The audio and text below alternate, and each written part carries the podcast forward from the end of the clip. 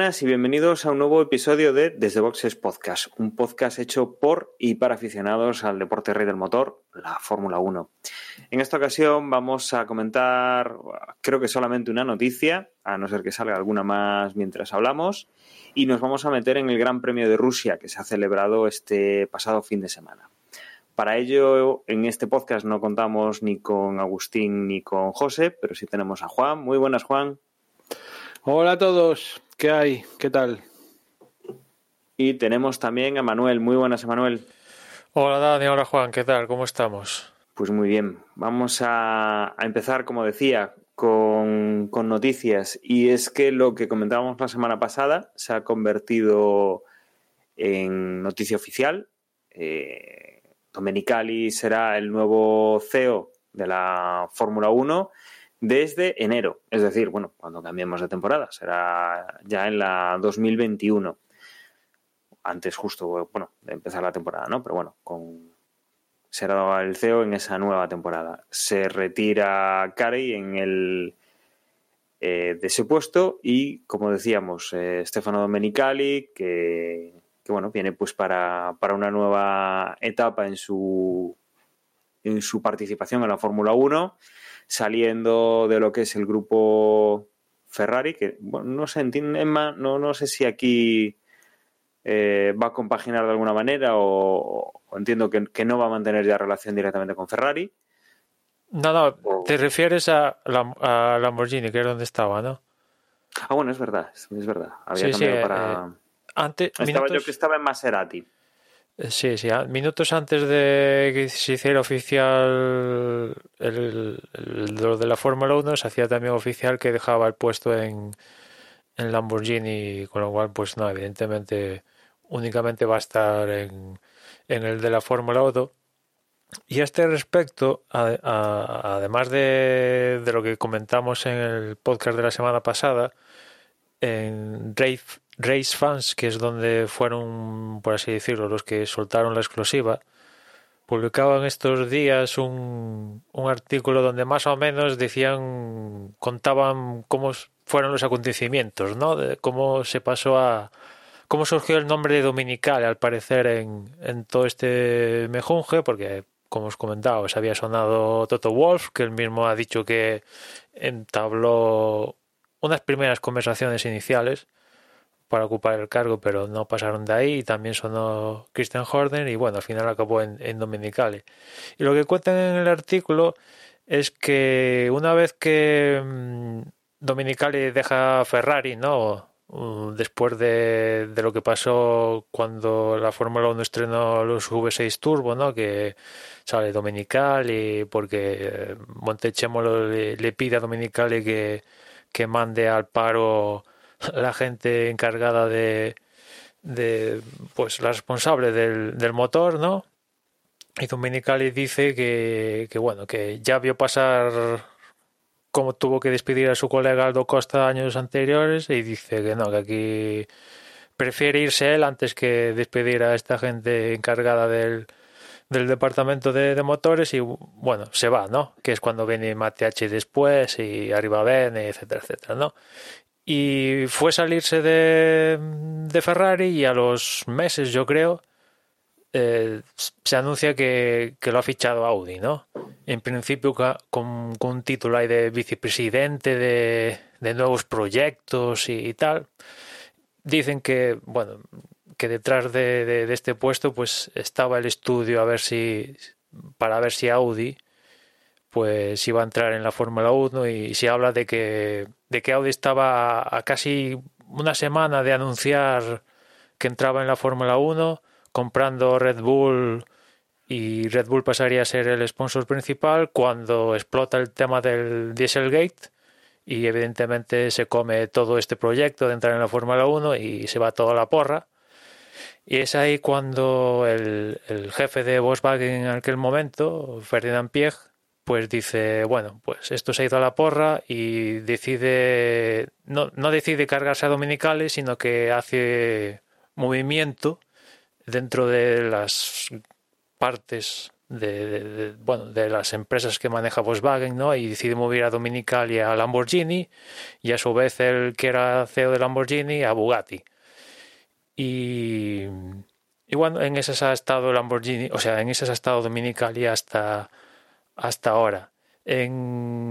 Después de que de que pase esto, hay que remontarse ya cuando en Ferrari se produce, bueno, eh, no, como Marchione, fallece Marchione y evidentemente pues hay un movimiento en Ferrari, ¿no? Pues aparece Camilliere como el, el CEO, John Elkann pues coge más responsabilidades, por así decirlo, en, en, la marca. Y ahí se comenta que, que a Dominicali Ferrari le tocó, tocó a su puerta para ver si le interesaba el puesto de, de Camilleri, ser el CEO que reporte a, John Elkann.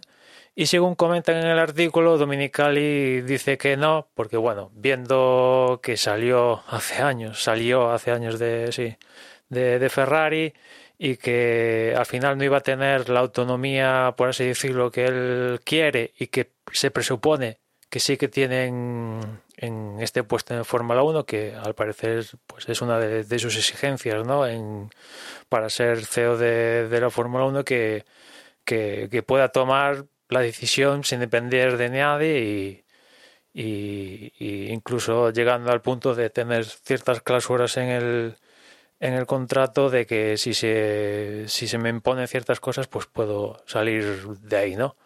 El caso es que, pues ya os digo, dicen que Ferrari toca la puerta de Dominicali para que vuelva, en este caso como presidente. Él decide que no. Y es aquí cuando entra en juego Luca de Meo, ¿no? En ese momento se da la circunstancia de que Luca de Meo es el jefe de SEAT, que pertenece a Volkswagen, y Dominicali es el jefe de Lamborghini, que pertenece también, bueno, pertenece a Audi, que a su vez pertenece a Volkswagen. Y de ahí que Luca de Meo pues sepa de, de Dominicali. Y es cuando Luca de Meo sale de, de SEAT con destino a Renault, cuando se empieza a interesar de Meo de a ver cuál es el, qué es lo que tiene en mente Liberty para, para sustituir a, a y es él, por lo que comentan en el artículo, Luca de Meo el que propone el nombre de Dominicali, conocedor de su etapa compartiendo estando uno en SEAT y otro en Lamborghini, el que propone el nombre de Dominicali y bueno, pues vemos que, que esta propuesta dio sus frutos y ahora Dominicali va a ser el, el nuevo CEO, ¿no? Que, que aquí en el artículo también comentan que, bueno, Dominicali, como os comentaba antes, mm, su exigencia fue que tener control completo sin que le exijan vamos, que no le impongan cosas. Y comentan que uno de, bueno, algo que va a tener que atajar, así de primeras, entre bastantes cosas que va a tener que atajar, es el tema de algo que nos tiene interesados a nosotros, por ejemplo, que es cómo ver la Fórmula 1, que es el servicio el servicio propio de la Fórmula 1 para ver las carreras y no llegan a comentar en el artículo cuál es el problema que tiene que atajar, pero yo interpreto que es o definitivamente ir con todo con el servicio o echar echarlo hacia atrás y definitivamente irse a lo que hasta ahora teníamos, que es la tele de pago, el abierto, si es que hay abierto y ya está, sin tener un servicio propio, por así decirlo. Eso es lo que interpreto yo, ¿no?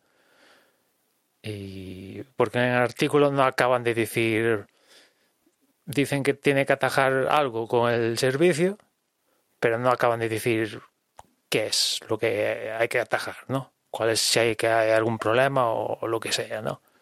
Hombre, entiendo, entiendo que por un lado limarán un poco pues, los problemas que ya se han dado y por otro supongo que unificarán de alguna manera un poco la gestión de los de los derechos, ¿no? Porque recordemos nuestra queja de siempre aquí en España no podemos utilizar el servicio de, de la Fórmula 1 y estamos atados a tener que contratar uno de los paquetes más caros de Movistar y pagar además el paquete de Fórmula 1 pues para poder ver la Fórmula 1. Entonces supongo que irán por ahí un poco los, los tiros, ¿no? conseguir de alguna manera subir el número de, suscriptores, que no sé en cuánto estará ahora mismo en Europa, pero bueno, dependiendo un poco de los mercados y de, los derechos que tengan recuperados o, o en parte compartidos, pues eh, estará ahí la, esa, esa, audiencia que además supongo que querrán eso, pues eh, tirar para arriba con, con, los números y sobre todo pues que, que, la gente se suscriba y que no haya, que no haya problemas.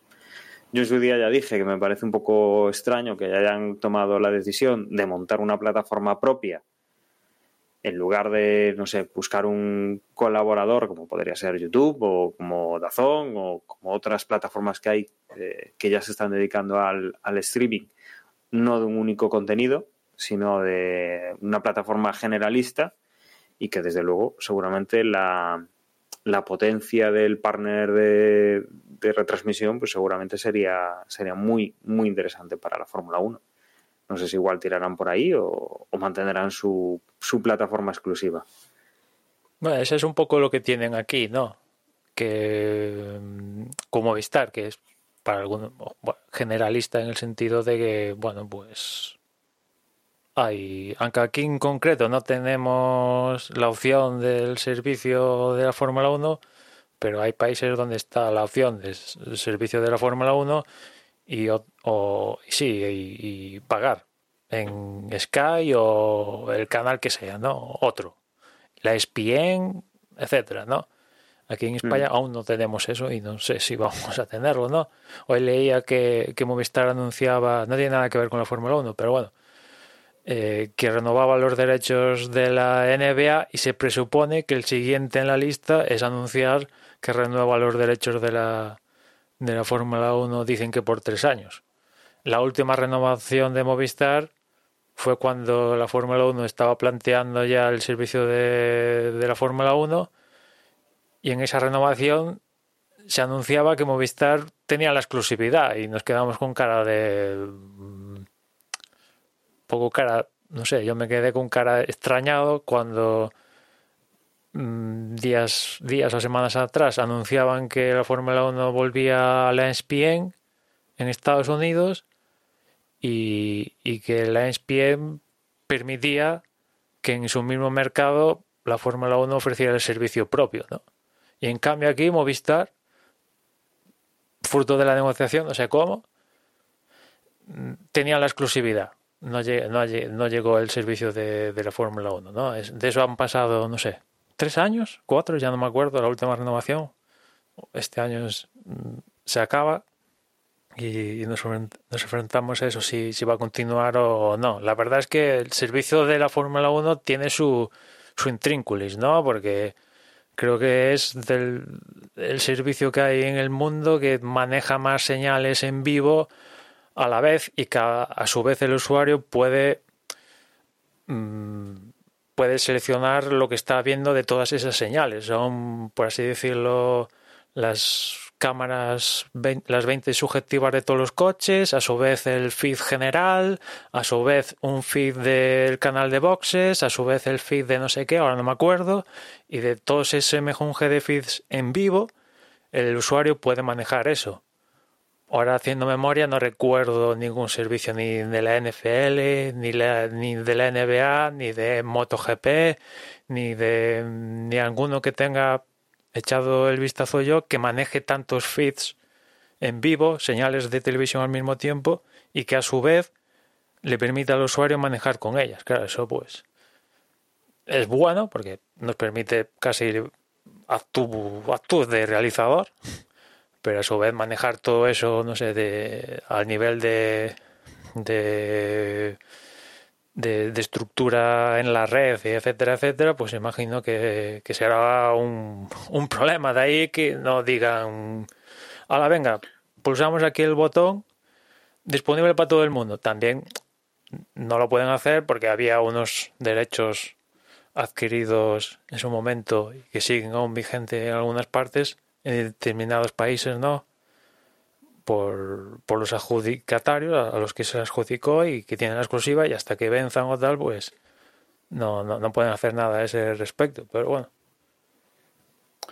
A ver, la complicación de, de todo lo que estás comentando, yo entiendo que puede ser sobre todo si te lo planteas simplemente como un canal de televisión. Entonces es muy complicado de gestionar. Pero yo qué sé.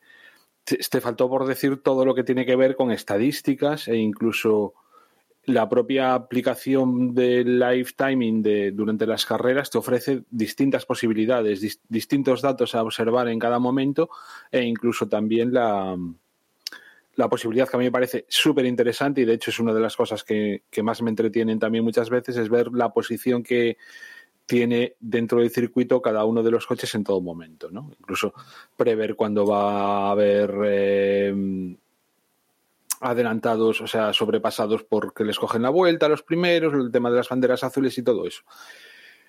Pero eso a mí se me ocurre que es bastante sencillo de, de implementar vía eh, aplicación, por ejemplo, para los Fire TV Stick, para los Google Chrome o para los Apple TV o para, o para cualquier televisor inteligente, ¿no? Que puedas, puedan tener su propia aplicación. Si eso lo combinas además con varias pantallas, como pueden ser alguna tablet o alguna historia de estas, pues es el sueño húmedo de todos los que vemos, ¿no? La, la Fórmula 1.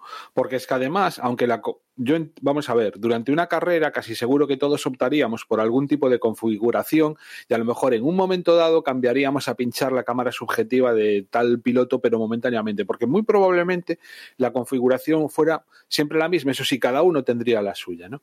Entonces, las posibilidades son muchas y a mí también, pues, eh, ya digo, o sea, para mí esto es un sueño, que no sé si algún día veremos realidad porque los eh, entiendo que están otras cosas, los, los, intereses son otros, y aquí, por ejemplo, en España ahora mismo, pues claro, o sea, seguro que a Movistar le interesa como mínimo firmar esa exclusividad hasta que Fernando Alonso se retire, seguro, ¿no? Mm, el año que viene, pues Carlos en Ferrari, Alonso que con todo lo que mueve, pues probablemente las audiencias vuelvan a subir un poquito. Tampoco creo que vayan a subir muchísimo más de lo que están ahora, pero, pero si hasta ahora les, salía rentable, más, más todavía, ¿no? Eh, pero bueno, es un tema que eso, que simplemente cada vez que lo tratamos se nos hace la boca agua, pero en el fondo pues, pues no va más allá porque no nos va a tocar. También es cierto que cuando escuchamos mm, o, cuando nos comentan qué es lo que está ocurriendo a día de hoy con ese canal y vemos que mm, tampoco es que esté funcionando como debería, pues dices tú, bueno, pues mira, pues mm, ya no tengo los dientes tan largos, ¿no? Cuando falla el de la Fórmula 1, dices. Claro, o sea, ha habido carreras, que, por lo que has comentado tú, bueno, a mí sobre todo me llegan, me, llegan las noticias a través de ti, ¿no? Que comentas qué es lo, que ocurre. Sí, sí, evidentemente. se, cae durante una carrera, tú imagínate estar pagando y, quedarte siempre en la Fórmula 1 pues porque se cae el servicio. No, no porque se, te cae a ti Internet, que eso es otro problema. Eso es otro problema de esto. Que la televisión normalmente, a no ser que se te vaya la luz, es muy difícil que se caiga, ¿no? Pero internet cortes, yo por ejemplo, la última carrera tuve varios cortes durante, durante la emisión. Ya, pero, pero bueno, tal como lo tenemos montado nosotros. Claro. pero quiero decir, si, fuese, si fuese a través de una aplicación como esto, como estamos comentando, sí que nos afectarían esos cortes de internet. No, no, claro pasas a depender de, de, tu conexión. Pero, pero ya que el problema venga directamente del propio servicio, entonces ya es para, Sí, sí, claro, es lo, lo que tiene, ¿eh? o sea, y no es, no es por disculpar la Fórmula 1, pero esto ha pasado en el resto de servicios bajo demanda de otros deportivos en su momento pico, en algún momento también han mostrado sus debilidades eh, en algún en algún punto, ¿no? Y y sí, lo que tú comentas, la verdad que molaría tenerlo. Yo la verdad es que mm, se me hace la boca el agua cuando, por ejemplo, una vez que acaba la carrera o tal, pues me paso por el subreddit de Fórmula 1 y veo una serie de pequeños cortes, o en YouTube también, ¿no? Pequeños cortes de ciertas acciones que no salen en la televisión, pero que la gente como tiene el servicio de Fórmula 1 TV puede hacerlo, va a la onboard de determinado de, determinado eh, bueno, el piloto que quiera, del que quiera hacer el corte y ahí se ve perfectamente, ¿no? y yo pues no tengo la posibilidad cuando mm, a pocos kilómetros cruzando la frontera en Portugal está disponible. No es que aquí territorios no está disponible, no, no, aquí al ladito de nosotros en Portugal está disponible a uno de los mejores precios que se puede encontrar en Europa y, y eso que Portugal pues no tiene ningún eh, por tener, hasta hace nada no tenía ni gran premio, ni evidentemente ninguna escudería, ni ningún motorista, ni, ni, ningún piloto, ni casi nada, y lo tenía. Y nosotros que, vale, tampoco es que seamos la repanoche en la historia de la Fórmula 1, pero hemos tenido dos campeones del mundo, varios pilotos en el podio, grandes premios. Eh, vamos, algo para tener algo más que nuestros vecinos portugueses. No es por querer quitarlo a, los portugueses, que va, me parece perfecto, pero también por tenerlo disponible nosotros, ¿no? Ojalá, vamos a ver qué decisión toma Dominical y que ya digo, una de las muchas decisiones que va a tener que tomar, una de ellas es el, servicio mm, over the top, que es como se denomina este tipo de servicios de la Fórmula 1, a ver qué decide, si invertir más dinero, chaparlo y dedicarse a vender los derechos. Uh, bueno, el modelo que seguían ahora, compartirlo, pues, no sé.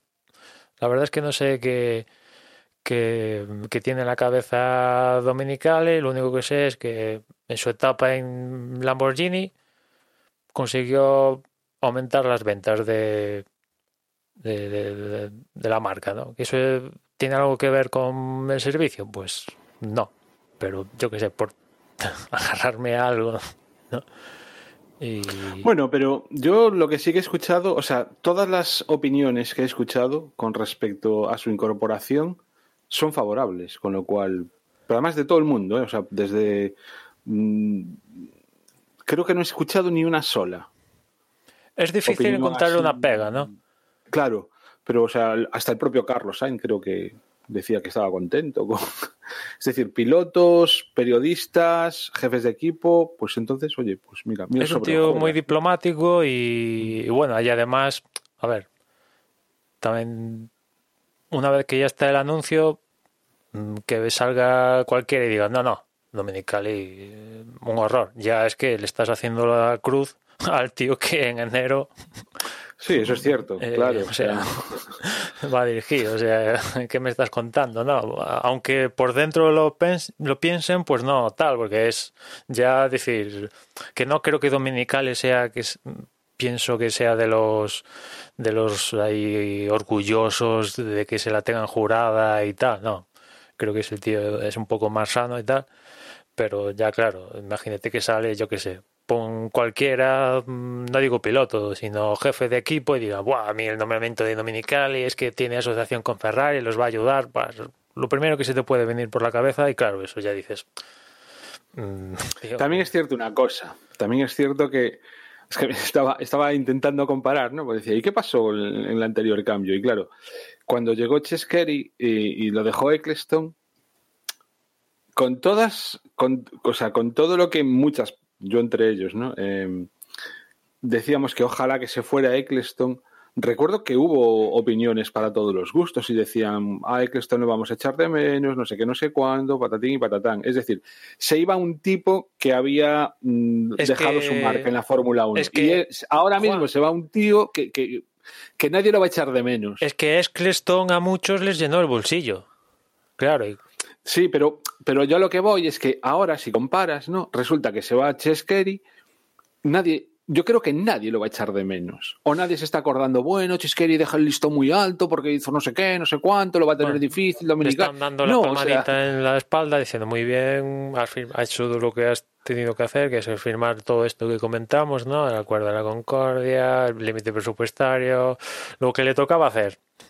Y venga, Ahora viene Dominicale, venga, va, pasamos, pasamos al siguiente, ¿no? Que por cierto, también, eh, claro, ahora van a coincidir en principio Dominicali con Ross Brown que comentaba yo la semana pasada que bueno uno puede hacer de poli malo y poli bueno. Lo cierto es que Ross Brown ya empieza a tener una, edad creo que 66 años una cosa así y, y, también de la misma manera que Chase Carey ha cerrado una etapa por así decirlo consiguiendo todo esto que acabo de comentar también Ross Brown también puede bueno de la mano de Chase Carey no también cierra una etapa porque ha conseguido el límite presupuestario, la nueva normativa, eso se ha aprobado todo bajo su, su mandato. Y juntando que el tío ya lleva aquí en el negocio más de 30 años y ya, ya, ya va eso, ya está en edad de jubilación, pues no nos extrañe que el próximo, el próximo que mm, salga sea Ross Brown. En cuyo caso, si sale, imagino que igual Dominicali absorbe las responsabilidades que ahora mismo tiene, tiene Ross Brown. Lo cual puede tener sentido porque a diferencia de Chase Carey, Dominicali pues sí que sabe de, Fórmula 1, ¿no? Tendremos que esperar a ese 2021 a ver si, bueno, pues hay una una lista de, ideas que tiene Dominicali para, para el futuro de la Fórmula 1, para dirigir el, el show business eh, que deja Kerry y, y, por lo menos, bueno, pues, pues ver si tenemos alguna, alguna mejora, mm, supongo que a medio, a medio plazo, ¿no? Porque estas cosas eh, a veces van un poco despacio y la Fórmula 1 desde luego van sin ningún tipo de, prisas. Pero bueno, como decíamos, a partir de 2021 pues podremos ver un poco si, si esto pues eh, de alguna manera vemos algo destacable o, no, o pasa un poco desapercibido como ha pasado eh, Kerry. Y no sé si queréis comentar alguna cosa más, eh, o si no, ya nos metemos en, lo que ha sido el Gran Premio de, Rusia. Entiendo que, nos metemos directamente en, Rusia. Emma, mm, antes de, clasificación, ¿tenemos algo destacable en los libres o nos vamos directos a la sesión del sábado? No, un, un, comentario único que no sé vosotros, pero yo en la cabeza tenía pensado para el Gran Premio de Rusia un Gran Premio que, bueno, que no lo iba a recordar nadie al día siguiente, que va a ser un paseo militar para los Mercedes, ninguna complicación, bueno, uno más a sumar a la lista y, y, sin más. Y lo cierto es que ha pasado el Gran Premio y yo creo que hay, vamos a tener muchas cosas que comentar, entre accidentes, eh, polémicas de los comisarios con Hamilton. Eh, no sé, pues ya os digo, yo pensaba que esto iba a ser el gran premio más anodino de, de la temporada y sin embargo, pues vamos a tener tenemos cosas, ya os digo, de que comentar. Tener cosas de que hablar no le quita que haya sido un premio, un gran premio muy anodino. Desde mi punto de vista, mmm, bueno, ojalá tuviéramos pocas carreras como esta y tuviésemos más como Silverstone, yo qué sé. Pero, mm, sí, es otro tipo de acción. De todas maneras, si Hamilton no hubiese hecho el ganso durante todo el fin de semana, pues, pues a lo mejor hubiera sido más anodino aún o tendríamos ahora menos cosas de las que hablar, pero... También, eso es quizás lo que más me ha sorprendido, que Mercedes en general se haya, se haya complicado la vida en exceso para hacer lo que suele hacer, ¿no? que es ganar. ¿no? Y yo creo que en el caso de Hamilton se ha complicado la vida de una manera yo creo que totalmente innecesaria, empezando ya desde los primeros libres donde veíamos a Hamilton hacer, bueno, unas pasadas de unos planos a los neumáticos que directamente los neumáticos a la basura. Es cierto que también vimos eh, el accidente de Carlos Sainz y, y Latifi en los primeros libres. Y, entre eso y la maldita curva 2 que los límites de pista pues fueron un poco el, tema de, los libres hasta llegar la clasificación donde en la Q1 pues se quedaron los ya habituales Raikkonen, Latifi, Magnussen, Giovinazzi y Grosjean. Conseguía pasar a la Q2 Vettel pero fue uno de los protagonistas de, la Q2 porque a falta de 2 minutos 15, más o menos, Ahí es cuando se sacó la bandera roja provocada por el accidente que, tenía él, con lo cual eso trastocó un poco el final de, la Q2. Es cierto que eh, al principio de, la Q2 los dos Mercedes y, y, Verstappen, ¿no? Intentaron pasar a la Q3 marcando su mejor tiempo con el neumático medio, lo cual lograron Verstappen y Verstappen y Bottas, pero eh, Hamilton cometía un error, si va largo, con lo cual límites de pista se le anulaba mm, en el primer intento con el neumático medio, se le anulaba la vuelta que estaba marcando ese tiempo y la vuelta a seguir, que además se daba la circunstancia que Mercedes, pese a ir sobrados, porque una vez más fueron sobrados, eh, le ponía combustible para únicamente dar pues eso, las vueltas mínimas, la de salida, vuelta rápida y la de regreso a boxes, con lo cual pues tenía que entrar en boxes y otra vez poner otro juego de medios para hacer la estrategia de cara al domingo. Y ahí es cuando cuando aparece el, el, el accidente de Vettel y al provocar la bandera roja eso hace que el intento el segundo intento de Hamilton de marcar la vuelta rápida con el medio pues mm, sea bueno pues no pueda marcar evidentemente la vuelta rápida con lo cual nos encontramos a, a, a 2.15 de finalizar la Q2 con Verstappen, Bottas, Carlos Sainz, etcétera, etcétera, en Q3 perfectamente, sin problemas, y Hamilton con un coche que era la bomba, pues en situación de, de quedarse colgado en la Q2 por un exceso, yo creo, de. No sé. Mm, Horner, para definir la situación de Mercedes este fin de semana, habló de complacencia. Quizás sí, un poco de complacencia por parte de, de Mercedes, en concreto con, con Hamilton. Al final, pues cumplió en esos dos 15 que restaban tras reanudar la sesión, Hamilton pudo marcar el tiempo necesario, eso sí, ya con neumático blando, con lo cual él iba a salir en la, en la, en la carrera con el blando, mientras que Hamilton, mientras que Bottas, perdón, y Verstappen iban a salir con el neumático medio, que a priori les iba a suponer una ventaja en, en la carrera. Y además de, mm, de Vettel, que se quedaba en la Q2, no, no, no, evidentemente ese choque no, no hizo que tuviera en la recámara un tiempo mejor para pasar a la Q3, pues también se quedó Russell, Stroll, que quizás lo de Stroll llama más la atención, Kvyat y, Leclerc, que imagino que igual a alguno de estos les influyó el tema de, de, la bandera roja de Vettel y después el tema de, de salir con 2.15, que ahí hubo movida también. Me pasos, no me pasas, cierto trenecito, dejo espacio, que, que Hamilton ahí jugó, estuvo a un par de segundos de, de cruzar la línea de meta con, con, la bandera cuadros en la Q2. Al final consiguió pasar y marcar el tiempo, como ya os decía antes. Con lo cual, en Q3, décimo fue en un principio Albon, noveno Gasly, octavo Norris, séptimo Kong, sexto Carlos Sainz, que la verdad el coche prometía más en vista de lo mostrado en, en los libres de la mañana previos a la clasificación. Finalmente fue sexto. Quinto Ricardo, cuarto Pérez, tercero Bottas, segundo Verstappen. Y pole para Hamilton.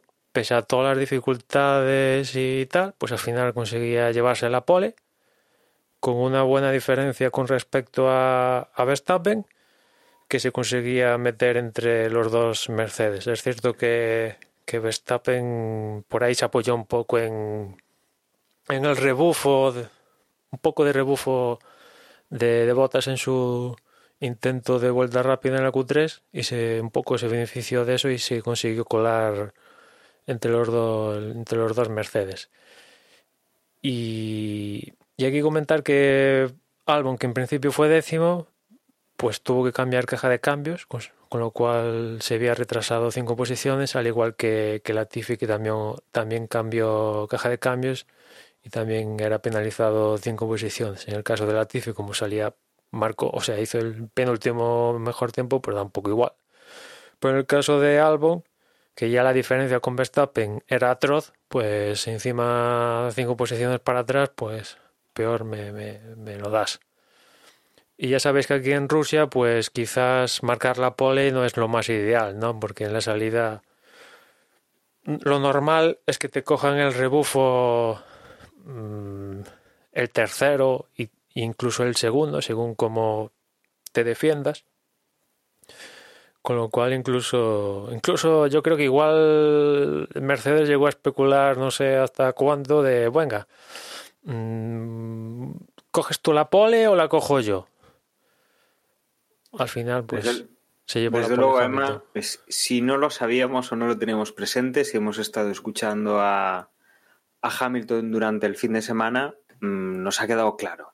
Porque yo creo que ha insistido, lo ha repetido, se ha quejado de, de lo problemático que es salir en esa posición en, este circuito, que, si te cogen, que si, si es algo que, va contra él y, bueno, contra él, contra el Poleman, que, bueno, que desde luego yo creo que se ha estado quejando durante el fin de semana un par de veces, lo, lo hemos podido leer las declaraciones, escuchar, yo creo que, bueno, no sé, una actitud un poco, un poco extraña para alguien que que ha conseguido la pole. Oye, pues haber levantado el pie, quieres que te diga? Y si nos vamos entonces a la, a la carrera, teníamos rápidamente eh, la carrera con, uno de los puntos importantes. En la salida veíamos eso, pues eh, un poco eh, como Hamilton era un poco apretado por, por Botas, pero sin, pasarle, y teníamos los tres primeros, Hamilton, Botas y Verstappen, eh, a la primera de cambio, pues ya liderando la carrera. Y por detrás veíamos el, error que cometía Carlos, que se salía de la segunda curva y para, digamos, eh, manejar esa escapatoria donde habían puesto unas señales por donde tenían que ir los coches para no penalizar, pues eh, se pasaba bastante de, velocidad, chocaba contra el muro antes de regresar y destrozaba, destrozaba el coche. Y un poquito después eh, también teníamos otro coche, otro coche destrozado, que era el, coche de, Stroll, que sufría un, toque del Ferrari de Leclerc, chocaba contra el muro y a partir de ahí pues teníamos el, safety car que ha bueno, pues marcado un poco el devenir de la, de la carrera. Obviamente, pues Dani, Dani, las primeras... Sí. perdona que te corte, que evidentemente después vamos a ahondar sobre todo en este tema, y es que la carrera comenzaba con una, una apertura de investigación a Hamilton, ¿no? Lo estaban investigando por hacer la prueba de, salida fuera del sitio que, las, las, notas del director de carrera eh, dictaban, ¿no? Con lo cual, esto creo que salía la investigación como media hora una cosa así antes de, de, apagarse los semáforos rojos y darse la salida, teníamos que Hamilton comenzaba ya con una investigación. Esta investigación que seguramente cuando acabes tú de, relatar la, carrera, pues vamos a ahondar porque, bueno, yo creo que ha, ha, sido la protagonista de, la misma, yo creo. Sí, efectivamente, yo creo que, es lo que nos ha dado más juego fuera de lo, que es el circuito y que, como bien decías, bueno, una, una sanción bajo investigación por dos, eh, dos simulacros de, salida que hacía Hamilton fuera de la zona indicada para, para, ello por dirección de carrera y que lo hacían justo antes de irse para, para la línea de, salida, para, para, las marcas, antes de la vuelta de formación. Eh, cuando bueno, pues, todos los pilotos están con los coches allí, están preparándose para, para esa vuelta de formación antes de la, de la salida oficial de la carrera. Eh, durante este coche de seguridad, pues obviamente los equipos han entrado a cambiar neumáticos, a replantear la estrategia de la carrera y es cuando hemos sabido pues eh, la sanción que se aplicaba a Hamilton y era por cada uno de los dos intentos cinco segundos que cumplió durante la, la parada, cinco segundos de penalización eh, con lo cual se convierten en 10 más la parada. Era el tiempo que perdía Hamilton y que le hacían pues eh, perder esa primera posición con su compañero de equipo. Eh, no conseguía no conseguía salir cerca de ellos y bueno, pues se veía abocado un poco a, remontar y a recuperar esas posiciones. Con la reanudación de la carrera, pues hemos tenido en la zona de arriba a, a, a Valtteri Bottas en primera posición, manteniendo a Verstappen en segunda. Mm, no ha supuesto demasiado problema para el equipo Mercedes. Hemos tenido que Hamilton pues, ha salido en, esta, en este segundo stint de la carrera, después del coche seguridad y del cambio de neumáticos, ha salido con una estrategia en la cual ponía los neumáticos, eh, los neumáticos duros eh, para intentar aguantar lo máximo posible en la, en la carrera y que desde luego pues, eh, con esa pérdida de tiempo pues tenía que intentar recuperar al menos la plaza de, Verstappen, ¿no? que en teoría es el, coche inferior y que iba a estar complicado con, botas. A partir de ahí lo que hemos visto es más, digamos, carrera por detrás. Hemos visto eh, Leclerc, por ejemplo, recuperando posiciones, salía décimo y, tiraba un poco para, para arriba. Veíamos lucha entre Gasly y Albon, veíamos también eh, un tema entre, entre Ricciardo y Ocon, un adelantamiento que tenía, más o menos se dejaba Esteban Ocon, que luego pues se, investigaría esa, forma de dejar pasar a su compañero de equipo a, a Ricciardo, acababa con una penalización de 5 segundos para Ricciardo. Y la verdad es que la carrera ha sido pues en, esa línea, ¿no? Por delante absolutamente nada. Por detrás hemos podido ver algunos enfrentamientos entre los coches de, digámoslo así, segunda línea. Hemos visto como los que sí que estaban ahí, pues era Pérez con el Racing Point, eh, Ricardo también ha hecho una buena carrera, como también decía Leclerc y que, luego la verdad es que ausencias como la de Vettel, que quedaba también muy retrasado y, que desde luego, pues eh, para mí personalmente, como decía Juan antes, ha dado una carrera un poco, un poco nodina. Al final, primero Botas, eh, seguido de Verstappen en segunda posición a 7 segundos y tercero entraba Hamilton a 22 segundos de la cabeza en, en tercera posición. Hay que recordar eso, que, Hamilton lo que había perdido eran 10 segundos. Con lo cual, bueno, pues ahí está un poco el, el guía de la cuestión de, esta carrera, ¿no? La que la sanción que Hamilton, pues eh, después ha estado en los medios eh, diciendo pues que, iban contra él, que esto era un poco para frenarlo, que, que, ha estado quejándose continuamente. Bueno, pues esta carrera, en principio, por esos 10 segundos, no la debería haber, no la debería haber perdido. Sí, yo creo que la sanción, al menos para mí, no hay lugar a la duda. Yo creo que eh, lo que hizo es totalmente sancionable. Y es más, lo que me sorprendió es que, como os decía antes, la investigación se lanza uh, media hora antes de iniciarse la salida, con lo cual.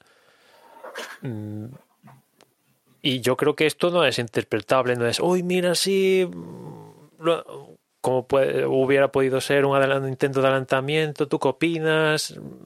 ¿Lo ha forzado no ha forzado? No, aquí es, hay un sitio para la salida, no estás en ese sitio, es sí o no.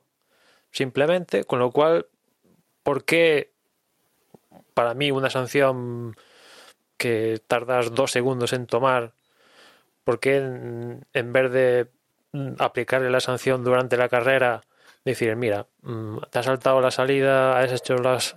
Bueno, la salida, la sanción se compone, cada cinco segundos se compone de dos causas, ¿no? Por un lado, hacer la salida fuera del lugar destinado y por otra parte, resulta que hizo la salida en el, en el pit lane exit, que va desde los semáforos en rojo a la segunda, ley, a la segunda línea de safety car y, y él hizo la prueba previo a, la segunda línea de safety car, con lo cual en ese pit lane exit tienes que mantener una velocidad constante, con lo cual él se paró ahí y rompe ahí, ¿no? De ahí que la sanción cada 5 segundos es hacer la salida en el sitio no adecuado y encima no tener la, velocidad constante en la salida de, de boxes, ¿no? Pero lo que me pregunto es, con tanto tiempo atrás, ¿por qué no hubieran podido los comisarios decir, Hamilton, por esto te metemos cinco posiciones en la parrilla? De la misma manera que en Austria, fue en Austria, ¿no? Donde salió esto del vídeo por la bandera amarilla e hicieron a último momento que Hamilton perdiera una posición o dos, no recuerdo, con en la parrilla de salida, los comisarios no hubieran podido decir eso, Hamilton, cinco posiciones, tres, cuatro, seis, me da igual.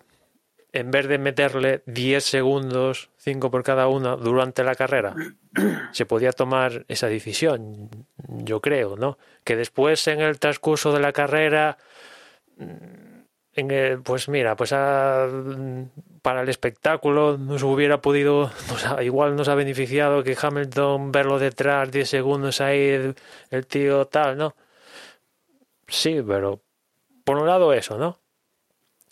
Después, eh, una vez más, la complacencia de, de, de Mercedes, pero sobre todo Hamilton, que vuelve a demostrar que no se sabe el reglamento un mínimo. Ya, ya no pido que lo sepa mm, literal, palabra por palabra, no, pero un mínimo de conocimientos, al menos sí, no, porque incluso creo que los pilotos, cuanto más sepan del, del, reglamento, más se pueden beneficiar de, de, él, ¿no?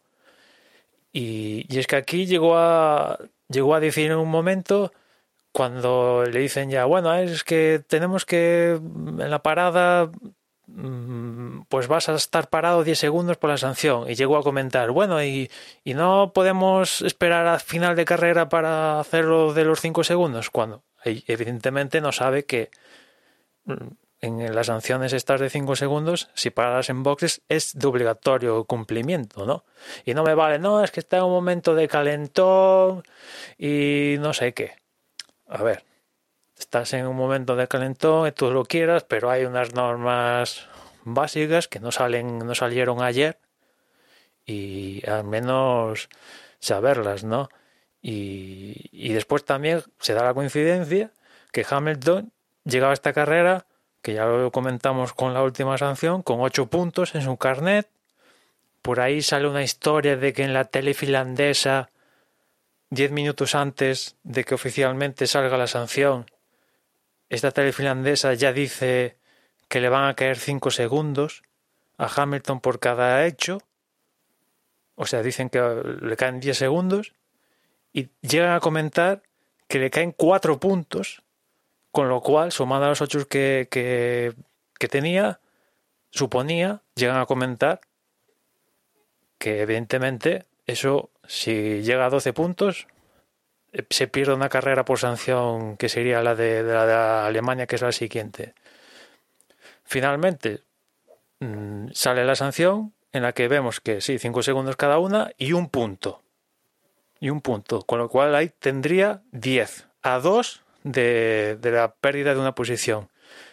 Resulta que al final de la carrera, Hamilton y el equipo acuden a los comisarios para que reescuchen las conversaciones de radio para decirle a los comisarios, no, que fue el equipo el que le dijo a Hamilton, haz esto. Y los comisarios dicen, vale, te quitamos los puntos. Hacemos responsable de esto a Mercedes, 25.000 euros de multa. En el fragmento de radio que nos pusieron a nosotros, Hamilton le dice al ingeniero de pista, oye, ¿Puedo probar a hacer la salida un poco más adelante? Le dice el ingeniero. Sí, ¿por qué no? Yo imagino que él, evidentemente, yo creo que el ingeniero pensaba, bueno, la hará tres metros más adelante, no 600. Yo creo que hasta ahí, yo creo que Mercedes ahí la complacencia, ¿no? Creo que le he escuchado a, unas declaraciones al, al director de ingeniería de pista decir que cuando vieron a Hamilton en el segundo intento en el, de, hacer la salida, que ya ahí veían que, bueno, esto va a llamar la atención de los comisarios y nos va a caer un, un paquete. Y ahí demuestra Hamilton que, no te has leído las notas de, de, los comisarios que dicen en esta zona. Y aparte eres el único que hace eso. Tu compañero de equipo Botas la hace donde toca. El resto de 18 pilotos la hacen donde toca. Tú eres el único que rompe, que, que tiene su lógica no hacer la prueba de salida en el sitio destinado donde hay más goma, porque no es real esa prueba, ¿no? Intentas que sea lo más real, pero normalmente suelen hacerlo, pues eso, avanzar un metro, dos metros, salirse un poquito de donde todo el fin de semana se ha hecho, se han estado haciendo la prueba. Pero es que este tío se fue a, a la conchinchina, entre comillas, a hacer su, su prueba, ¿no? Y, y después todo esto de me quieren parar, bla, bla, bla, me parece un, un poco un discurso peligroso por parte de Hamilton, teniendo en cuenta que está de cierto quieras o no quieras, detrás tenemos todo lo del racismo, lo de la camiseta de Mugello, donde hay gente que ya está diciendo a Hamilton se la están queriendo poner por lo que está haciendo con el racismo y lo de Mugello en contra en plan represaria. Ya hay gente, evidentemente Twitter da para mucho, y hay gente que está diciendo, bueno, aquí quieren castigar a Hamilton por esto. Que evidentemente yo creo que nada que ver. Tío, bien sancionado, bien sancionado está. Después te puede parecer más o menos si los cinco segundos valen o quizás le deberían poner, como decía antes, sanción, pues como es antes de carrera, con un tiempo que yo creo que da para eso, decirle cinco posiciones de sanción en la parrilla y se reorganiza la, la parrilla. Pero al margen de esto, la sanción yo creo que está bien. Vamos, que no, no, no cabe otra cosa. A mí lo que comentabas de, de, por qué no lo sancionaron antes de la carrera, antes de que empezara la carrera, pues estoy de acuerdo contigo. La verdad es que no me lo había planteado hasta ahora y, sí que es cierto que bien podían haber sacado la sanción eh, en vez de en tiempo en posiciones en parrilla. Quizá a lo mejor era demasiado tarde, no lo sé, no lo sé, para um, realmente poder cambiar las, esas posiciones. Aunque entiendo que tampoco sería tan complicado, aunque ya estuvieran los coches allí, después de la vuelta de formación sería decirles, pues mira, tú avanzas uno o tú te quedas donde estás, ¿no? En función de, de la sanción en, sí que, pusieran. Lo que mm, me da la sensación es de que él sí que sabe perfectamente, ¿no? Que, que las sanciones estas de cinco segundos hay que cumplirlas cuando se entre en boxes y si no se puede entrar en boxes es cuando se suman esos segundos en final de la carrera.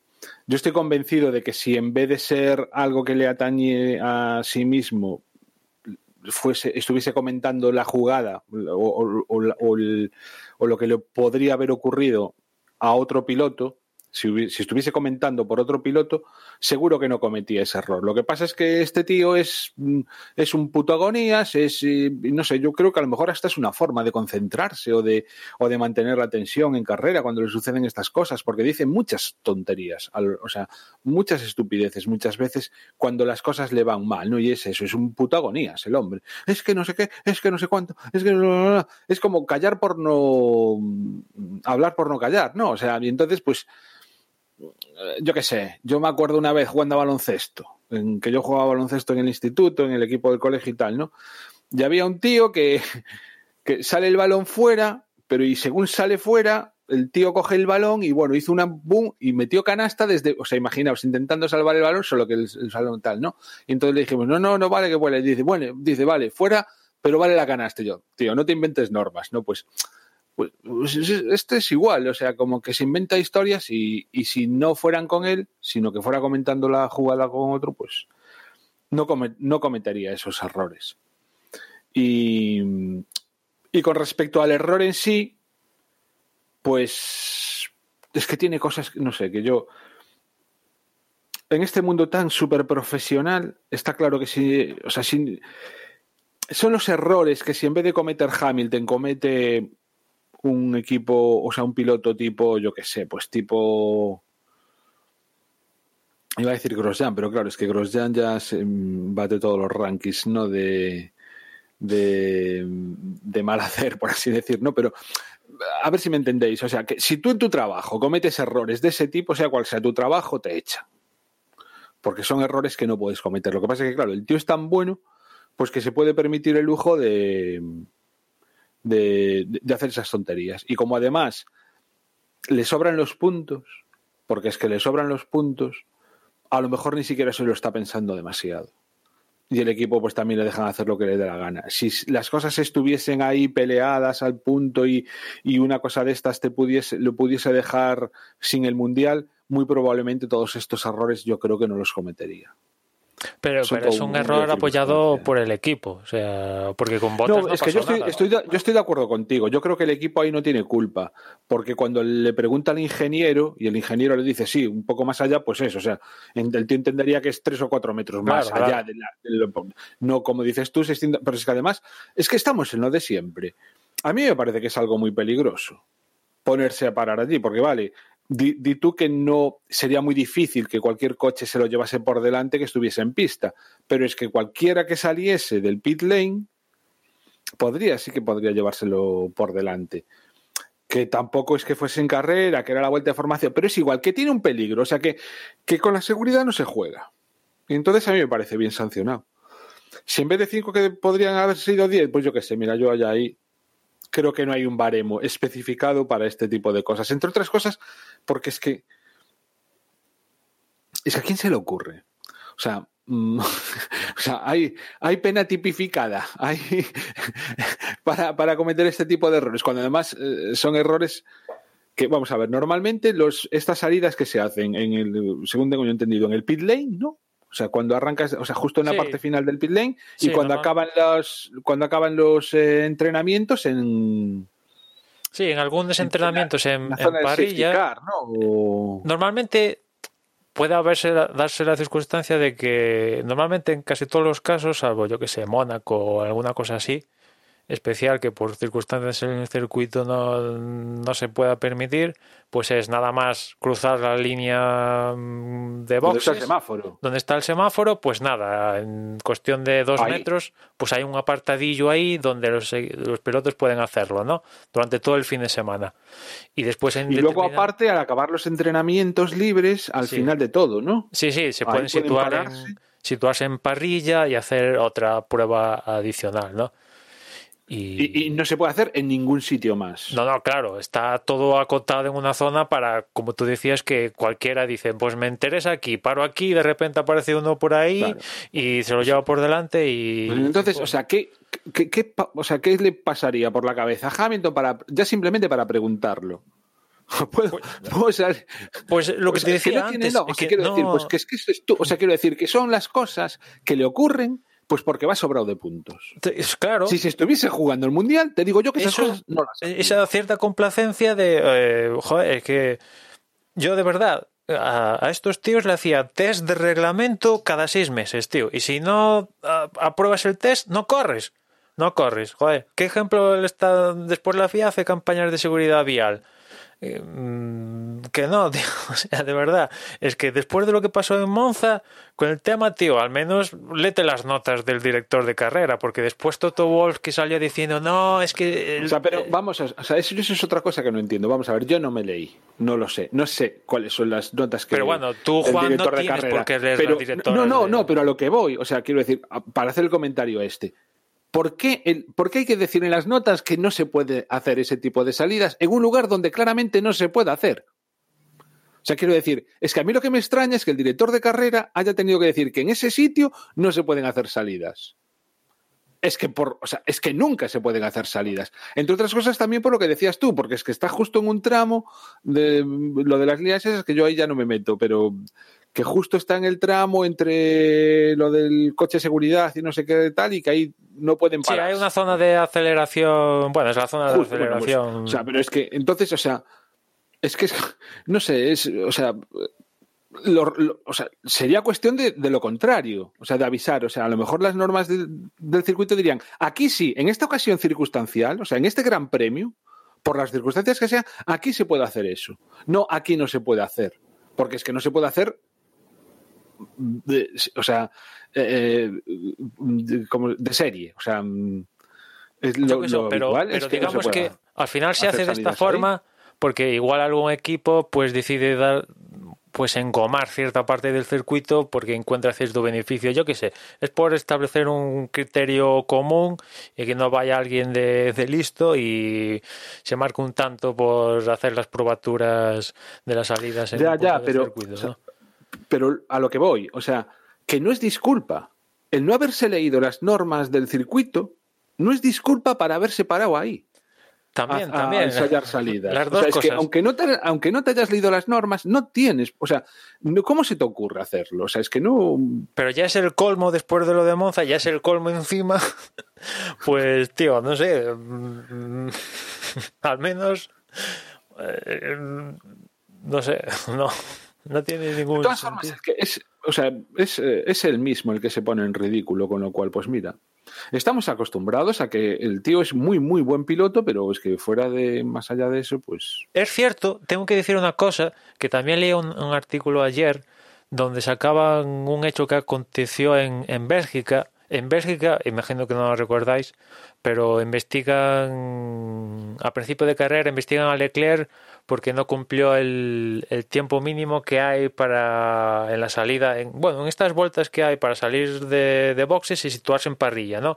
Que hay un tiempo mínimo entre línea de safety car 2 y línea de safety car 1 o la línea de meta, creo que es safety car 1, ¿no? Hay un tiempo mínimo y resulta que Leclerc pues se, sale. No sé si el tiempo mínimo era 2 minutos 3 y hizo 2 minutos 6. No me, no me tomáis los datos exactos porque ahora no recuerdo, pero una cosa así. Y investigan a Leclerc y los comisarios dicen, bueno, pues las explicaciones que nos da Ferrari es que se equivocó a la hora de hacer la prueba de salida, cruzó la línea de Safety Car 2, se activó el tiempo, como ya digo, va de Safety Car 2 a creo que Safety Car 1, se equivocó, cruzó la línea y empezó el, tiempo a contar y bueno, pues los comisarios dijeron, pues no pasa nada, entendemos la explicación y no te pasa nada. Pero aquí es donde está la cuestión, es que en esas notas de dirección de carrera, en Bélgica, el, director de carrera, Michael Massey, aún era más eh, específico con la zona de donde se debería hacer la prueba de salida, que llegaba a decir textualmente que no se debía cruzar la línea de safety car 2, cosa que sí que hizo Leclerc, porque como ya digo, empezó a contar el tiempo a, a Leclerc. Y en- con lo cual digo, a ver, son las típicas incongruencias de la FIA. Es que con Leclerc también están teniendo una manga, una, un manga, o sea, eh, está siendo favorecido. De hecho, en esta carrera Eso te iba a decir. Se lleva por delante a Stroll, que había hecho una salida impresionante, y ya veis tú, o sea, ya, Eso ya- te iba a decir. Ya sabéis lo que opino yo de Stroll, pero no hay, o sea, es innegable que le jodió la carrera a un tío y ni siquiera se investigó, creo. No sé si se llegó, ahora no recuerdo bien si se llegó a investigar, pero si dijeron que no había, no pasó de, de- de sanción. No hubo ninguna sanción para Leclerc cuando yo quiero que vamos. Di tú que era la primera vuelta o tal, Pero, pero, para ti tiene el, el mismo valor la primera vuelta que la vuelta 33 que la 56. Para mí sí. No, para mí no. Para mí, yo, yo creo que se dan unas circunstancias, se dan unas circunstancias que también los pilotos son, son humanos y, y- y tú, o sea, quiero decir, el- un piloto también tiene sus límites y es muy distinto encontrarte en unas circunstancias en las que están absolutamente todos los coches todos súper pegados. Vale que so- en la primera vuelta sí es más agresivo porque es donde Claro. se- Pero se de todas formas, hay, o sea, hay, hay cosas y cosas que se deben, se deben permitir en la primera vuelta. Y en este caso, a mí personalmente me da la sensación de que de, de eso, de que están teniendo una, un trato de favor con respecto a Leclerc que no tienen con respecto Sí, sí, yo a creo que pilotos. lo vi después repetido y digo, pero a ver, Stroll va perfectamente por su sitio, ningún pero, ningún pero, Además, había hecho una muy buena salida. y, y, a- y su carrera acaba. Su, su carrera se la carga Leclerc. En vez de Leclerc, pones a Grosjean o Magnussen y le caen, vamos, stop and go, bandera negra, es poco. Es poco, yo creo, ¿eh? Es poco. Eh, se da la circunstancia que aquí es Stroll quizás y, y Leclerc, que Leclerc pues venimos del tema cinturones, que otro tipo de cosas que a Leclerc se las han suavizado, por mucho que nos encuentre, nos encante Leclerc, más menos, que después hablaremos de su carrera aquí en Rusia, eh, a ver, tío, esto no te puedes llevar un piloto por delante. Eh, al menos, no sé, ya no estoy pidiendo un drive ni bandera negra, pero, joder, cinco segundos. O sea, no puede ser que a, Hamilton le metan cinco segundos por lo de la lo de tal, que al final, quieras o no quieras, las consecuencias fueron cero para el resto. Y aquí sí que ha habido una que también jugado por la consecuencia, no es que me guste mucho, ¿no? La consecuencia fue que te cargaste la carrera de un, de un piloto y nada, no, no, no, no pase nada.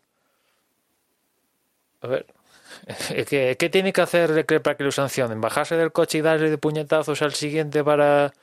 o ir con pinchos y pincharle las ruedas? A, no sé, es que hay veces que... que imagino que la justificación de los comisarios es que es la primera vuelta. Es la primera vuelta y se permite más contacto, eh, no sé, algo, algo, y se, lo permitimos. Y no pasó nada con, Leclerc. Cuando hemos visto bueno lo que pasó con Hamilton y Albon toquecito Albon sale trompeado y Hamilton que ahí tiene sus sus puntos en el carne pues le metieron la sanción y los puntos en el carne y aquí Leclerc sale sin puntos en el carne sin sanción en carrera y, un tío que ha hecho dos vueltas sin ponerse los cinturones pues creo que está casi limpio en su carne por puntos y tal, ¿no? Esto al margen de que nos encante o haga, más mejores carreras que Vettel sistemáticamente durante la temporada. Eh, es indiferente eso, ¿no? Pero es lo que dices tú que, a ver, no, no puede ser, ¿no? O sea, no puede ser. Totalmente. Y después eh, decía Dani cuando comentaba la carrera eh, que, bueno, que Ricardo también lo sancionaron. Bueno, en el caso de Ricardo fue que en la mítica curva 2, donde se da el, piñaco Carlos Sainz, que ahí la verdad, error error de Carlos, las, las, cosas como son. El fin de semana pintaba muy bien y adiós muy buenas a los primeros metros. A Pero bueno, un, error propiciada por... Mm, de eso también lo tenemos que hablar, ¿eh? porque ¿cómo puede ser mm, que, se genere, o sea, que se cree unas, un, un, un, elemento de seguridad, como es el reincorporarse a la pista después de, haber, de haberse salido? ¿Cómo puede ser que, que en, en, ese, o sea, en ese zigzag o creen un zigzag que haya propiciado un accidente que no tuvo mayores consecuencias de milagro. Porque tal y como fue la cosa, se pudieron haber quedado cuatro y cinco coches perfectamente allí, fuera de carrera. Sí, sí, una cosa va de la mano. Que Carlos cometa un error, sí. Que, es lo que dices tú. ¿Cómo sí, que, no, que, no, estoy disculpando a Carlos, ¿eh? pero quiero decir que Carlos, al fin de cuentas, lo que estaba haciendo era decir, bueno, por aquí se puede ir follado, pues yo voy follado. Intentar ir más rápido ir posible, pero es, es curioso que, decida irse por el lado del muro a, comerse unos, unos poliespanes, ¿no? Eh, que imagino que lo Pero es que el piloto... iba así. Sí, sí, sí, sí. Pero en vez de. Yo, antes de. Bueno, claro, esto a posteriori es muy, ¿no? Pero prefiero comerme los poliespanes a, a ir más cerca de tal. Pero bueno, al margen de esto, lo que decías tú es que eh, están tratando de que los coches no vayan contra el muro o tener protecciones Tech Pros y tal para que si el piloto acaba contrayéndose al muro y tal, pues no reciban un, piñaco de no sé cuántos Gs. Y, no, y no solo eso, sino que el propio el propio recorrido se hace para la que la reincorporación a la pista, o sea, se hace para varias cosas, entre otras para que la reincorporación a la pista no sea peligrosa para el resto. Pero es que además, en teoría, yendo por ahí debes perder tiempo. Esa es la teoría. La práctica es que, mm, al menos Verstappen demostró que no, no perdió tiempo. Sí. Y si perdió tiempo fue milésimas. Con lo cual está claro que la gestión de la FIA por parte de esa curva 2 pues está mal, mal hecha. Que yo creo que no tiene nada que ver con el diseño de la curva que decía sobre todo Carlos, bueno, que esta curva eh, es un desastre, hay que cambiarla. A ver, a mí el diseño de la curva es piloto, es lo que hay, chaval. Pero lo que sí es que en la escapatoria, pues claro, si pones asfalto, ya prácticamente estás dando carta libre a que los pilotos exploten el asfalto en la escapatoria, ¿no? Y después lo que dices tú, por, por ejemplo, en, en Monza, en Monza cuando te saltas la primera variante también hay polispanes, pero los polispanes están comprimidos de tal manera que para ir por esa serpiente tienes que perder tal cantidad de velocidad que bueno, salvo que tengas problemas de los frenos como le pasó a Vettel en el último Gran Premio que se los comió, pues frenas, frenas, tienes que frenar tanto que pierdes tiempo, pierdes tiempo y está bien porque te penaliza porque te pasaste la frenada. Y en cambio aquí, pues tal como demostró Verstappen y, el resto casi, pues es que iban a unas velocidades por ahí que el tiempo perdido no era tal, no era tal. Compensaba casi saltarse el, el, meollo, claro, sin comerte el muro, evidentemente, que esa es otra cosa. O sea, me estás poniendo barreras Tech Pros, una, y me pones un muro a... Ahí hubo un fallo de, de la FIA gestionando la escapatoria de, de la curva. Sobre todo porque es que se ponen en peligro al resto de pilotos, porque ya digo, o sea, el accidente de Carlos pudo haberse, o sea, hubo varios que el propio Norris sí, casi se, vieron se da contra sobre él. todo Norris, justamente. O sea, el perjudicado fue el propio Norris. Sí. Pero es lo que decías tú, que podía pudo, salir pudo haber tres o cuatro coches implicados en Imagínate que ¿eh? Carlos es el segundo, sale rebotado lo que decías tú, y ahí, y ahí en el rebote se lo comen tres o cuatro. Impact... Bueno, podía ser un vergenal aquello, ¿no? Y Da la sensación de que es como poco pensado, o sea, como que las cosas se, no sé, no sé quién es, o sea, si es el propio, no sé, no sé quién, quién toma esas decisiones. Supongo que es el propio circuito, ¿no? El, No sé, al final el que da el visto bueno es el dirección de carrera. Al margen de que... pues, el- pues claro, dirección, o sea, no sé, de todos tiene, o sea, de esto es la típica historia de la que deberían aprender. Y deberían, deberían, porque yo entiendo además que es muy sencillo de corregir. Bueno, es hay simplemente- varias soluciones, ¿no? Poner otro, o sea, pues eso, haz- como- hacer O las modificas cosas el circuito, pones grava, Claro. pones grava o... Bueno, eso es- no es un circuito urbano este. Es semiurbano, pero bueno, si quieres puedes poner grava, haces un relieve ahí y, pan- y planchas un campo de grava y cero coma. Pero bueno, no sé. no a ver, sé te quiero decir, no es las calles de Mónaco aquello, ¿eh? Ni, ni Singapur, ni... Está en el entorno del Parque vale. Olímpico, o sea, es el Parque Olímpico de, de los Juegos de Invierno de Sochi, pero allí, que yo sepa, pues no es aquello en medio de, de una gran ciudad donde, claro, pues vas a plantar aquí una cosa de estas, ¿no?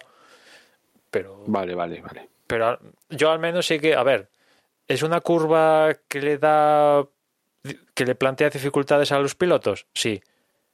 Y que me venga un piloto diciendo, no, no, es que la curva es un desastre, no, lo que es una curva desastrosa, lo que es desastre dentro de la curva es cómo está planteado la escapatoria con las famosas pues escapatorias de asfalto que claro, es que yo- también si me pusiera, si me pongo en el pellejo de un piloto, digo, es que hay aquí asfalto, aquí puedo ir, puedo arriesgar al máximo, porque no me, no hay ni un muro, no hay tengo cancha libre, ¿no?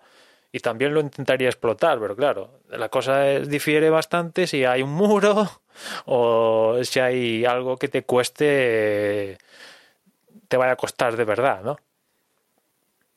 Indudablemente. Y mm, al margen de esto, también en las cosas co- como son, eh, yo di- diría que mm, me sorprendió un poco, o quizás no, no sé, viendo ya otras carreras, el, rendimiento de, Renault. Mm, bueno, Ricardo una vez más por delante de Docon. Es cierto que Ocon al principio de la carrera consigue superarlo, pero al final mm, cuando Ocon está lidiando por adelantar a Vettel, viene Ricardo detrás y le dicen a Ocon, mira, deja pasar Ricardo para que lo intente y es cuando se produce el fallo este de Ricardo que se va largo en esa curva 2 no hace la serpiente esta y le meten los 5 segundos que para mí tiene una actitud genial Ricardo cuando le dice el ingeniero de pista, que te han metido 5 segundos y él dice, mía culpa, aprieto más. Y fue lo que hizo, apretó más y le metió lo suficiente como para no verse perjudicado por esa sanción de 5 segundos, ¿no? Y, muy bien en, ese aspecto. Y Ocon mm, no me está recordando el Ocon que vi en, en, Resi, en bueno, en Force India peleando con, con Pérez. No sé si es que ese año sabático, entre comillas, mm, le afecta, si es que no se encuentra a gusto, o es, es que es el nivel que hay y, y, Ricardo está por encima a día de hoy, claramente por, por encima de, de Ocon. Ricardo es que es muy, muy buen piloto, las cosas como son. Y yo cuando, cuando, cuando visto la situación de Ocon, también estoy decepcionado, ¿eh? porque pensaba que iba a dar mucho más de sí, pero me pongo ya a pensar en el año que viene. Y, joder, como Fernando mantenga el nivel que tenía, que no me extrañaría, que mantuviese ese nivel que tenía en la Fórmula 1, pobre Ocon, ¿eh? Porque Ricciardo ya le está dando sopas con ondas y el año que viene va a ser más de lo mismo. Solo que el año que viene, si, si me apuras, incluso podría ser un poco más sangrante si se dan, o sea, si, si las cosas se mantienen así, ya digo, si, si Fernando mantiene el nivel que tenía, porque, porque será un Fernando, o sea, será contra un piloto que ha estado un año sin hacer nada. Bueno, tú también que mm, Ocon ha estado un año inactivo, que eso también tenemos que tenerlo en cuenta, ¿eh? Pero vaya, que en algún ha quedado ha tenido algún alguna actuación mejor que Ricciardo? Yo no la recuerdo en toda la temporada. Pues ahora mismo. Probablemente algunas, alguna vez sí, alguna retirada de Ricciardo y todo eso, pero vamos. Sí, quizá, no, ¿en, ¿dónde fue? En, esta carrera que Ricardo tuvo un trompo y tal, igual fue donde quedó. Mm, pero vamos a ver, o sea, lo de que le digan, tío, déjate pasar porque no estás siendo capaz de adelantar a Vettel, un Vettel que ni siquiera era capaz de adelantar a los Alfa Romeo. Bueno, Vettel eh, ayudó en cierta medida a que Leclerc pudiera aspirar a... Sí, a lo mejor también lo estaba frenando, pero bueno, es igual. Ricciardo, pese a ese error en la curva 2, no tuvo muchos problemas para adelantarlo. No, lo cierto es que no, y lo que es mejor para aumentar la distancia con, con él, no, porque si no hay mal, Leclerc tenía neumáticos más frescos que Ricardo, ¿no? Unas cuantas vueltas más frescos. Sí, no mucho más, pero. Pero bueno, casi 15 vueltas, ¿eh? Casi 15 vueltas. No, vamos a ver, Ricciardo lo estoy mirando. Ricciardo cambió en la 15 y Ocon en la 18. Eh, ah, sí, me, me, me refería con entre Ricardo y Leclerc. A la hora de sacarle la diferencia. Ah, sí, no, entre, sí, sí, entre Ricciardo y Leclerc sí, sí que hubo un montón de. Pero bueno, ya como demostró Ricardo en Bélgica, parece que, que, que por otra parte también empieza a haber cierto optimismo de cara a Fernando que regresa con Alpine. Eh, a ver, no para ganar el campeonato del mundo, pero al menos no para quedar decimoquinto, ¿sabes? Mm, vale eso. Bueno, no sé, después de ver la historia esta de Fernando, que comentaremos en un siguiente podcast y cuando se pueda y tal, mm, Fernando quiere ganar, evidentemente, pero bueno. Mm, la historia es que antes de, de este último bueno, desde que se anunció, era más pesimista desde que se anunció la vuelta de Fernando, ¿no? Muchísimo más pesimista y ahora soy un poquito más optimista porque veo que Renault, oye, si se dan ciertas circunstancias, pues, eh, pues, ¿por qué no ir a un podio ya este mismo año, como casi consigue Mugello y tal? Si se dan ciertas circunstancias, pero cosa que antes ni, ni dándose esas circunstancias.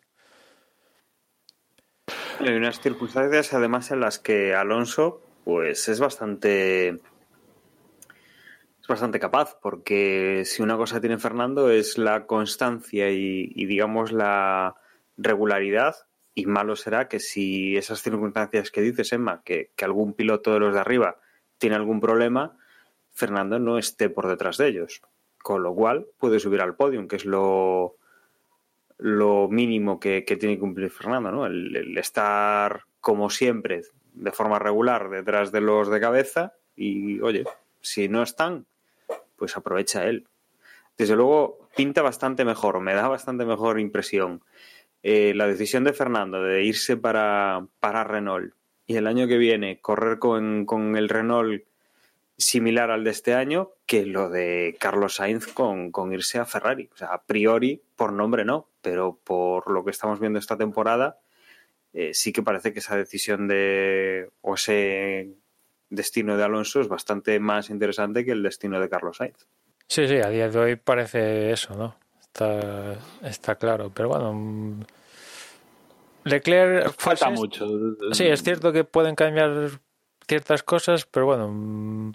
Leclerc, este es el mejor resultado de Ferrari en las últimas, ¿qué? Cinco carreras, una cosa así. A ver, es sexto, ¿no?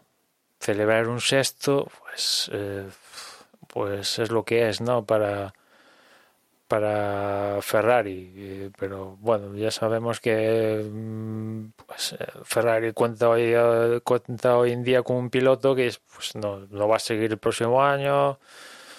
Si es, supone un lastre Leclerc, digo Leclerc, Vettel a día de hoy, pues, pues casi que sí, ¿no? De la misma manera que que pasó en la última etapa de Fernando en Ferrari, que ya estaba la cosa muy viciada, yo creo que un poco ya lo mismo en, bueno, que ya lo hemos hablado esto en, Ferrari, que le va, a priori debería sentar bien tanto a uno, a Vettel, como a Ferrari, que cada uno eh, tome su, su camino. En el caso de Vettel, le espera Aston Martin, que a día de hoy, pues dices, oye, debería tener mejor coche que lo que tendría si se quedara en Ferrari el próximo año. No, a Vettel espera Racing Point. ¿Le espera Racing Point?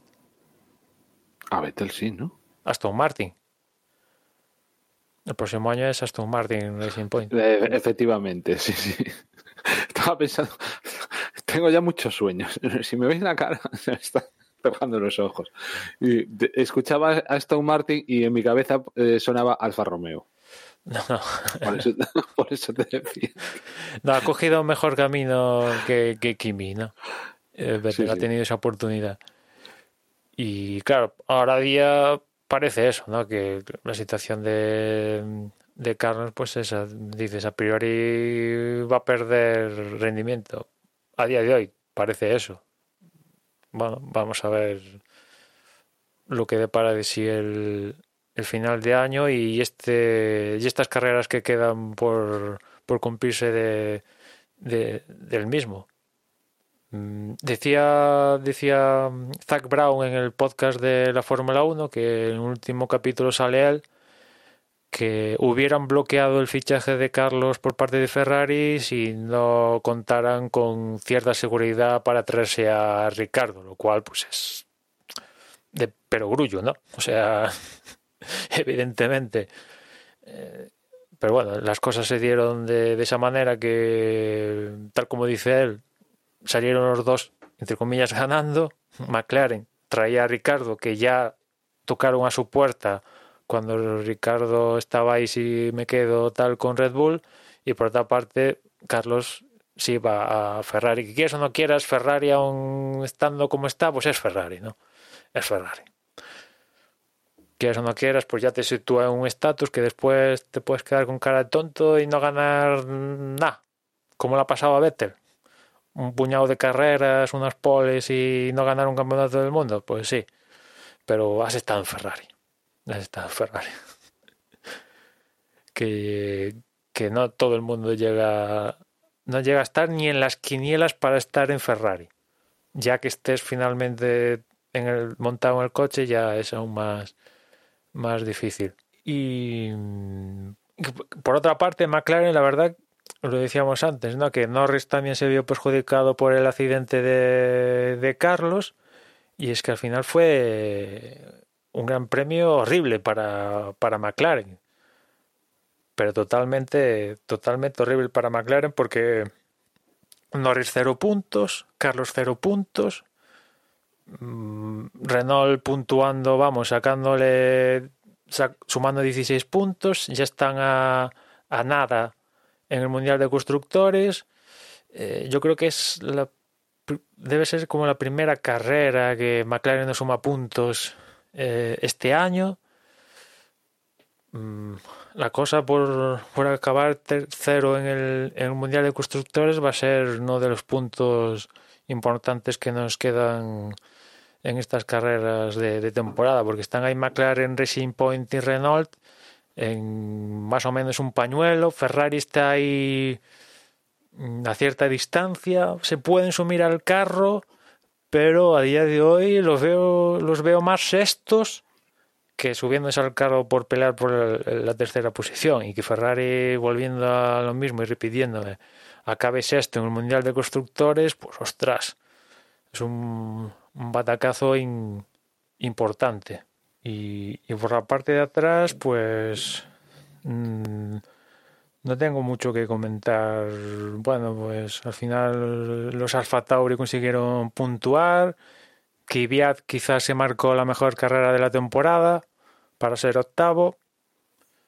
Bueno, no, no, está mal, evidentemente no es una victoria como la que consiguió Gasly, las cosas como son, pero bueno, tampoco Kvyat tuvo la oportunidad que, que, se encontró Gasly derivado de todo lo que pasó en, en Monza. Al menos, bueno, para ser en su casa, pues se podía dar, entre comillas, el gusto de, de quedar por delante de Gasly y... Y Gasly por delante de Albon. Y Gasly, sí, sí. Que ahí hubo un momento dado, se encontraron en pista Norris, Albon y Gasly, ¿no? Albon intentaba adelantar a Norris, no lo conseguía, llegó Gasly y se cargó a los dos. Consiguió adelantar a Albon y Norris. Es cierto que Norris... Es que venía con, venía con ruedas nuevas. Claro, es, es cierto que, en, que decía Dani al principio, cuando comentaba la carrera, que cuando pasó lo de Carlos y tal, que, y también lo de Stroll en la primera vuelta, se lo del safety car, y en ese periodo de safety car entraron Norris, Norris, Russell y Albon. Y con la intención de, a partir de ahí, neumático duro y lo que dure, ¿no? En principio toda la carrera. ¿Qué pasa? Que, que con Albon Red Bull se dio cuenta de que esto no va a durar. Vamos a meter a Albon más o menos a mitad de carrera y le metemos el medio. Y gracias a eso Albon pudo llegar a tener una oportunidad de luchar por los puntos y fue décimo.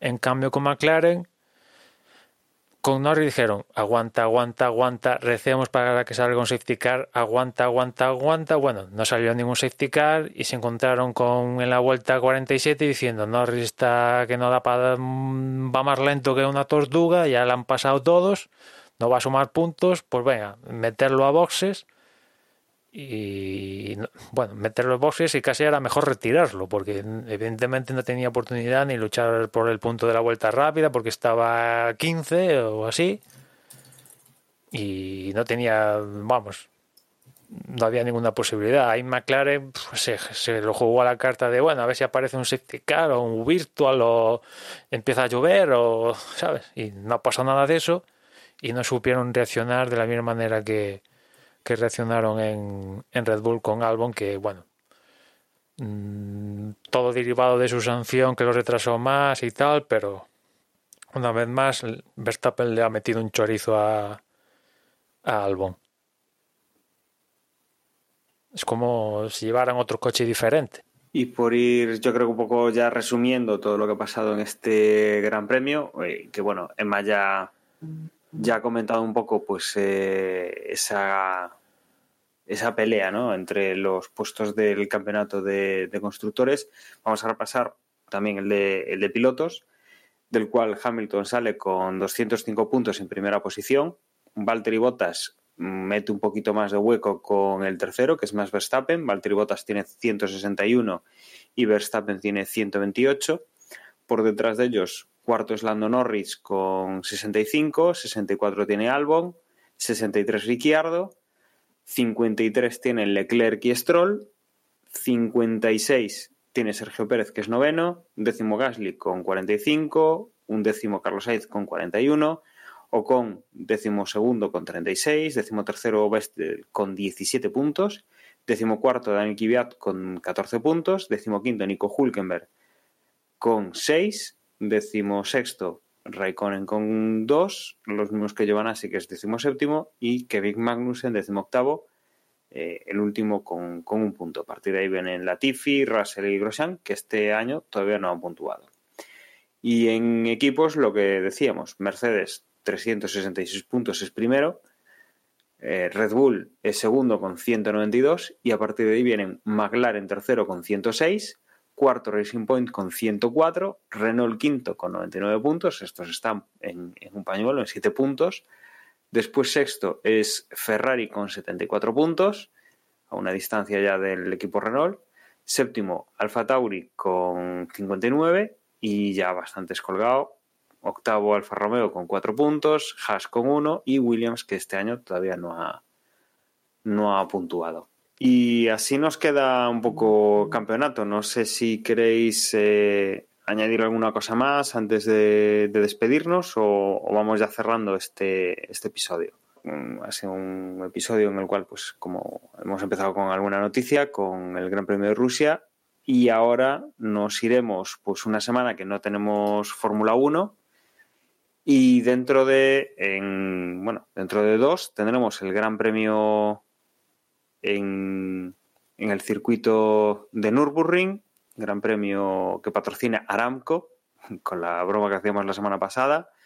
Es el tercero que patrocina la, marca en, este campeonato y ya nos metemos pues en, las carreras de del mes de octubre, con, con, la de Nürburgring, con la carrera posteriormente también del, en el Algarve, en Portugal, y ya nos iríamos pues a la zona de, de la zona de bueno nos quedaría el autónomo eh, nos quedaría perdón el circuito de de Enzo y Dini Ferrari en, en Italia y luego bueno pues ya nos iríamos al periplo del de la parte de Oriente Medio. Con lo cual, bueno, nos queda poca temporada, pero, pero todavía nos quedan bastantes eh, grandes premios interesantes por, por ver, o, además también con, con, novedades. Con lo cual, bueno, pues nos despedimos aquí. Eh, como siempre, un placer que hayáis estado con nosotros. Os emplazamos a ese previo del Gran Premio de, de Nürburgring, de, sí, perdón, de, de Nürburgring. Y nada, os recuerdo que nuestra página web es desdebox.es, donde podéis encontrar las formas de contacto y las formas de, de acceder a, nuestras redes sociales y que ahora os recuerdan Juan y, y, Emma. Y nada, un saludo y hasta luego. Pues nada, yo os recuerdo que nos podéis encontrar en Twitter como arroba desde boxes. También tenéis el grupo en Telegram al que podéis acceder en la dirección t.me barra desde. Y nada, ya nos escuchamos en la próxima carrera. Los correos electrónicos los dirigís a desde gmail.com y antes de, despedir, de despedirnos, permitidme que os haga una pequeña recomendación, bueno, una gran recomendación, y es que escuchéis el, el último Istocast dedicado al, a Frank Williams, al último garajista. Venga, un abrazo y hasta la semana que viene. Chao, chao.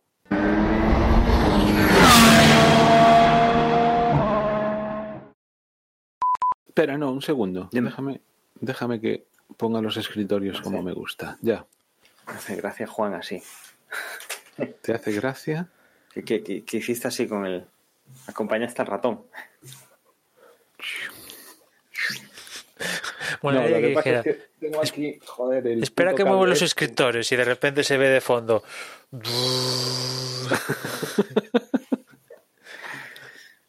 ¿Te afeitaste, Emma? Sí, sí, sí. Yo llevo la hostia de, de, tiempo sin cortar el pelo, bueno, sin cortar lo que me queda de pelo y sin alargar la bárbara ahí. Pero bueno, ¿qué coño? Yo me voy a la cama, venga. me liáis. Me queréis mal, sois malos amigos. Te, te dejas liar, Juan, te dejas liar. Joder. En fin, venga, un abrazo, venga, chicos. chicos. Hasta la semana. Chao. Chao. Chao.